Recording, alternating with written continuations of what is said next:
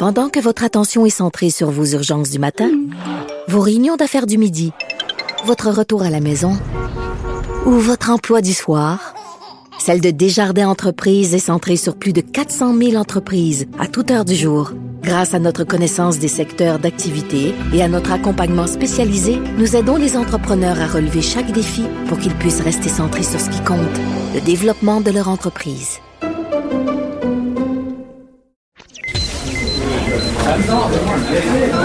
Silence Veuillez vous lever. La cour présidée par l'honorable François-David Bernier est déclarée ouverte. Entrez dans les coulisses de la justice. Écoutez, vous serez pas jugé.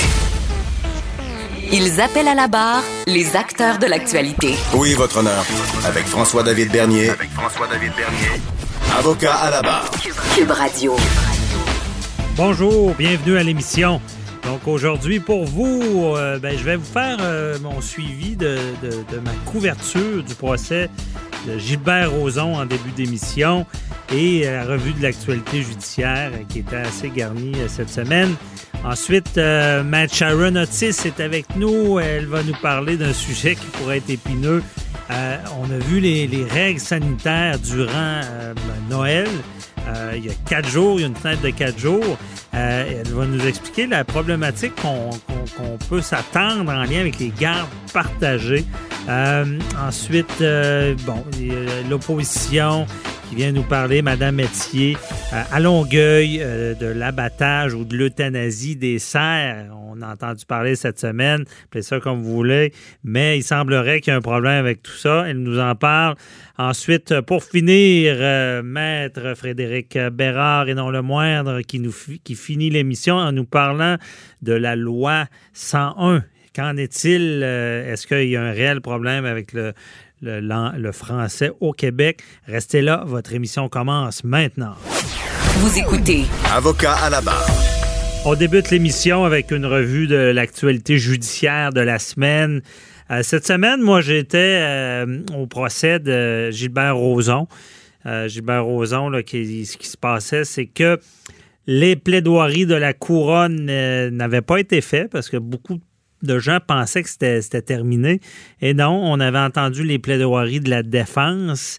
des plaidoiries très flamboyantes avec euh, maître Poupard, pour ceux qui ne connaissent pas, ben, c'est sûr, quand on est dans le domaine juridique, quand on voit ce genre de plaideur-là, ça nous impressionne un peu avec la voix percutante des éléments qu'il avait fait en début de procès, une, une analogie, pas une analogie, mais il nous avait rappelé, en fait, il avait rappelé au juge la présomption d'innocence, comment c'est important.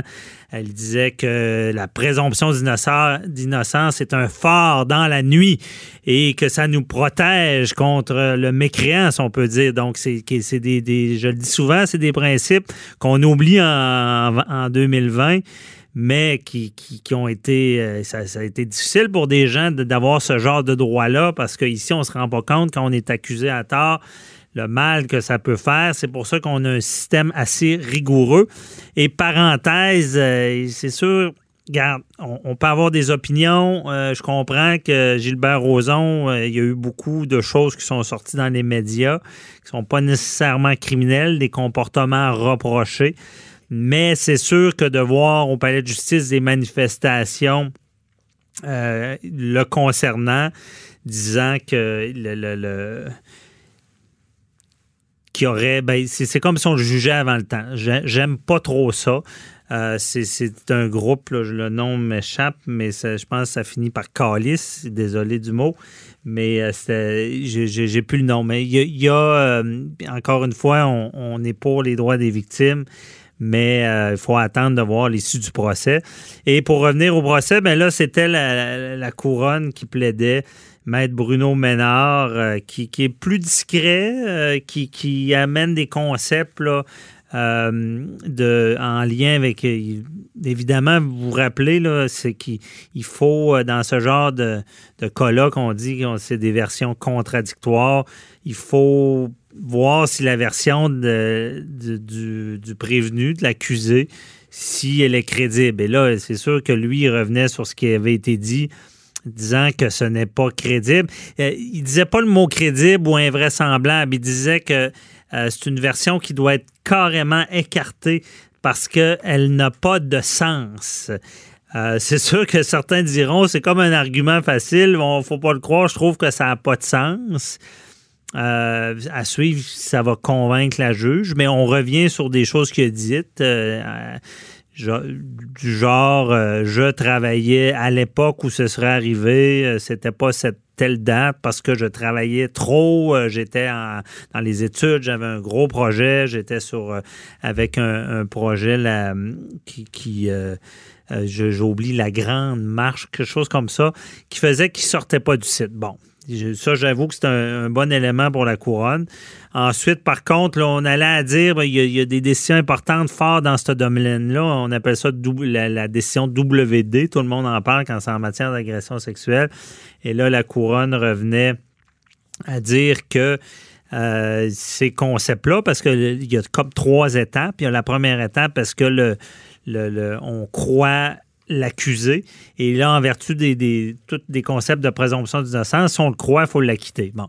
Ensuite de ça, si on le croit pas, mais ce qu'il dit, ça pourrait soulever un doute raisonnable, ben, euh, on devrait l'acquitter également. Mais euh, en dernier lieu, aussi, troisième étape, euh, même si on ne le croit pas, ben, on regarde est-ce que l'ensemble du dossier avec des témoins, avec le, témoignage de la, de la présumée victime, est-ce qu'on on, va euh, penser que l'accusé est euh, responsable, bon, responsable a commis le, crime hors de tout doute raisonnable? Bon, un doute raisonnable, c'est pas un petit doute, c'est quelque chose qu'on dit, ben, je pourrais pas affirmer qu'il l'a commis, donc des motifs assez importants qui fait qu'on devrait encore l'acquitter. Et là, lui remettait ça en cause, mais il disait ben, le témoignage de la, victime, la présumée victime est tellement crédible pour lui qu'on devrait euh, croire cette version-là.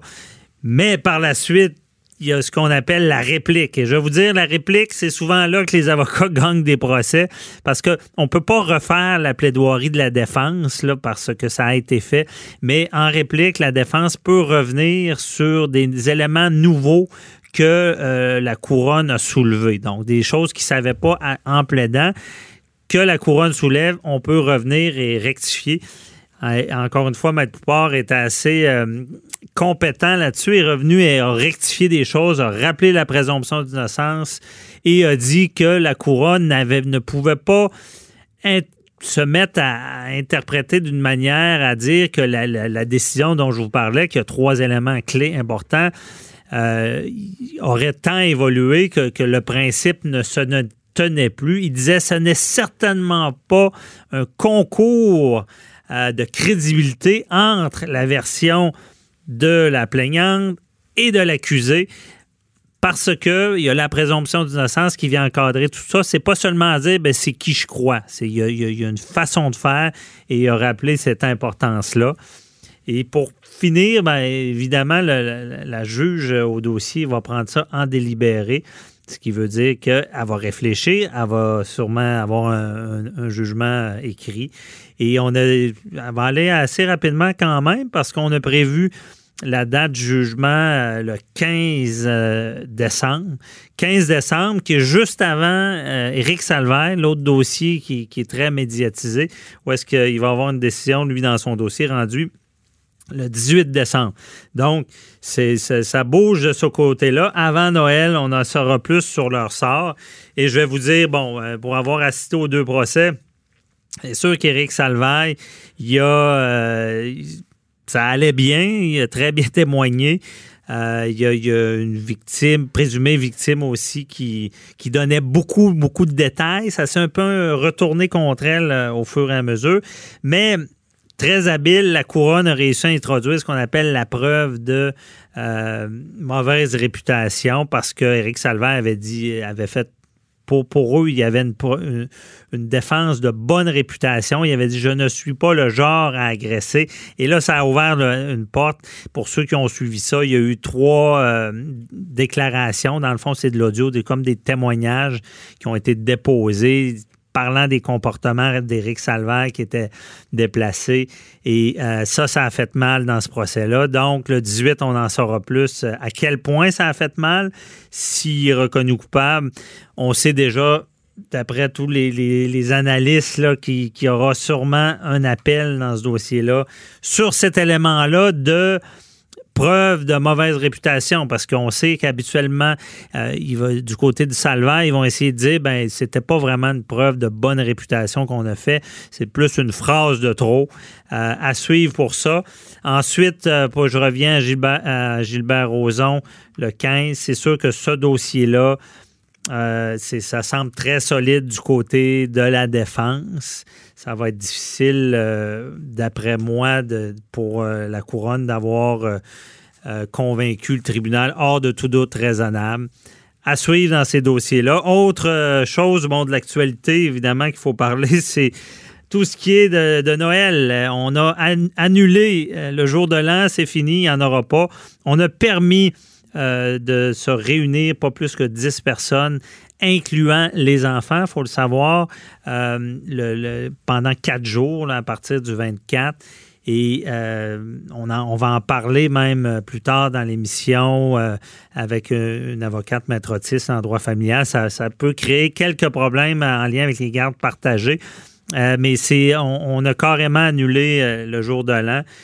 c'est certain qu'on va voir, hein, parce que euh, le, gouvernement disait que c'était un contrat moral. C'est quoi un contrat moral? C'est c'est pas tant. Ça veut pas dire qu'ils vont faire tant de répression dans le sens de, donner l'exemple, de donner des contraventions pendant Noël. Je pense qu'ils iront pas là. Il, il va certainement avoir des, récalcitrants. On peut pas se cacher de ça. On espère. ce qu'on demande, c'est la bonne collaboration de la population, mais il y en a toujours. On le sait en droit qui respecteront pas les règles. Mais le contrat moral, c'est ça un peu, c'est dire je vous fais confiance. La conséquence sera peut-être pas des contraventions sur le terrain, mais euh, peut-être une, conséquence plus grave, ce qui veut dire qu'ils seront plus sévères avant Noël, après Noël. C'est comme un peu dire, ben, on vous donne une permission parce qu'on ne devrait pas, on vous demande de collaborer, mais, mais si vous n'avez pas respecté, ça sera plus sévère par la suite. C'est ce qu'on peut lire. Et là, j'ai hâte de voir s'il euh, y aura certaines euh, contestations. Mais euh, peut-être certains vont invoquer même le droit à, leur religion qui est brimée parce qu'on quand même, Noël, c'est une fête religieuse. Donc, on, va suivre ça avec attention. Et pour finir, cette semaine, ben, il y avait une autre comparution, ben, pas une comparution, une audience pour, pour, les, pour la forme dans le dossier de Carl Giroir et euh, là, on a demandé officiellement à ce qu'il soit évalué, euh, qu'il y ait une expertise euh, psychiatrique. je pensais qu'elle avait déjà été faite, mais elle a, été faite cette semaine. Ce que ça veut dire, ben, c'est que l'expertise va devoir déterminer est-ce qu'il était, au moment de ses gestes, déconnecté avec la réalité? Est-ce que sa maladie mentale a fait qu'il avait plus conscience de ses gestes. Euh, on voit ça des fois dans des psychoses avec la schizophrénie, des gens qui se font dire par des voix de, tuer des gens. Il faut, faut, savoir, c'est pas parce qu'on est fou qu'on est non criminellement responsable, mais c'est le moment où la maladie mentale va faire qu'on est déconnecté avec la réalité. On n'a plus de conscience entre le bien et le mal. C'est ça qui est important.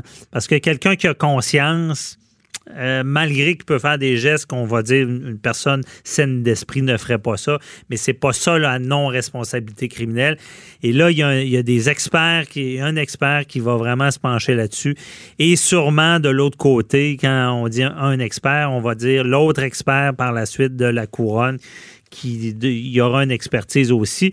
Si les deux experts s'entendent de dire qu'il y avait un problème de maladie mentale, ben euh, peut-être qu'il n'y aura pas de procès, peut-être qu'on va s'entendre pour déterminer qu'il soit confié à, euh, à la commission des troubles mentaux. Sinon, il y aura procès. On sera là pour vous pour suivre